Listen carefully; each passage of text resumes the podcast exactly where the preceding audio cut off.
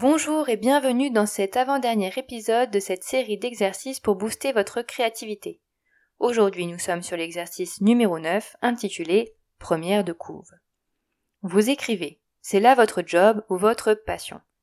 Malheureusement, seuls, vos écrits ne seront pas forcément vendeurs.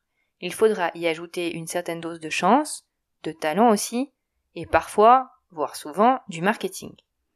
Et le marketing passe par la publicité, les promotions, mais aussi votre produit en lui-même. Et pour pimper votre produit, comprendre, lui donner une allure, vous devez penser à ce qui attirera en premier le lecteur dans les rayons des librairies physiques ou en ligne. La couverture. Mise en place. Un papier, un stylo, des crayons, des feutres, des magazines, tout ce qui peut vous aider dans votre création. Prenez également un livre que vous avez lu et que vous avez aimé. Énoncez. En vous remémorant l'histoire du livre que vous avez lu, recréez sa couverture. Objectif. Être capable de retranscrire un écrit en quelque chose de visuel et être à même de proposer une alternative à une couverture déjà existante. Résultat. Vous obtiendrez une toute nouvelle couverture d'un livre. Vous pourrez partager votre œuvre avec votre réseau ou bien même taguer l'éditeur ou l'auteur sur vos réseaux sociaux. Attention, je vous entends d'ici râler que votre truc à vous c'est d'écrire, pas de dessiner. Comme je vous comprends. L'exercice n'a pas pour but de faire ressortir vos talents cachés pour les arts plastiques, mais bien de trouver dans un autre art une représentation de l'écriture. On ne vous demande pas que votre couverture soit belle à la fin. Si vous êtes vraiment nul en dessin, comme moi, vous pouvez organiser votre feuille et inscrire ce que vous souhaitez y voir. Par exemple, si vous ne savez pas dessiner les singes, mais que vous voulez absolument en faire figurer un, choisissez son emplacement, dessinez vaguement l'emplacement de celui-ci, et écrivez qu'il s'agit d'un singe. Colorez l'endroit de la couleur que vous aviez imaginé pour le singe. Vous pourrez donc ainsi construire votre couverture en déterminant les grands emplacements, les couleurs, etc. Ne reproduisez pas une couverture déjà existante.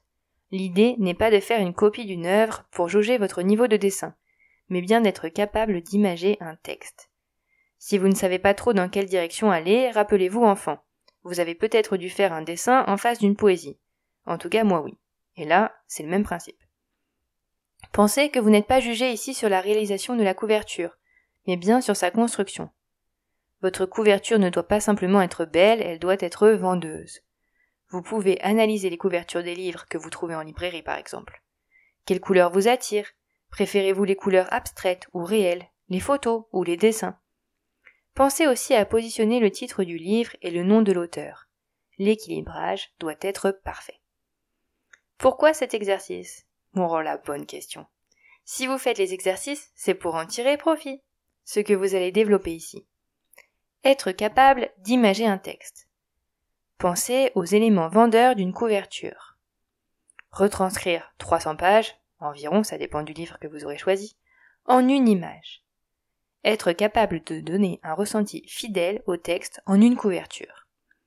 Avoir des idées pour votre propre couverture si vous vous auto-éditez. Et maintenant, à vos claviers. Si vous êtes arrivé jusque-là, ouah, bravo, c'est le neuvième exercice. Il n'en reste plus qu'un pour terminer votre plan d'entraînement. Pour les autres, pas de panique. Tous les exercices sont disponibles dans les épisodes de ma chaîne.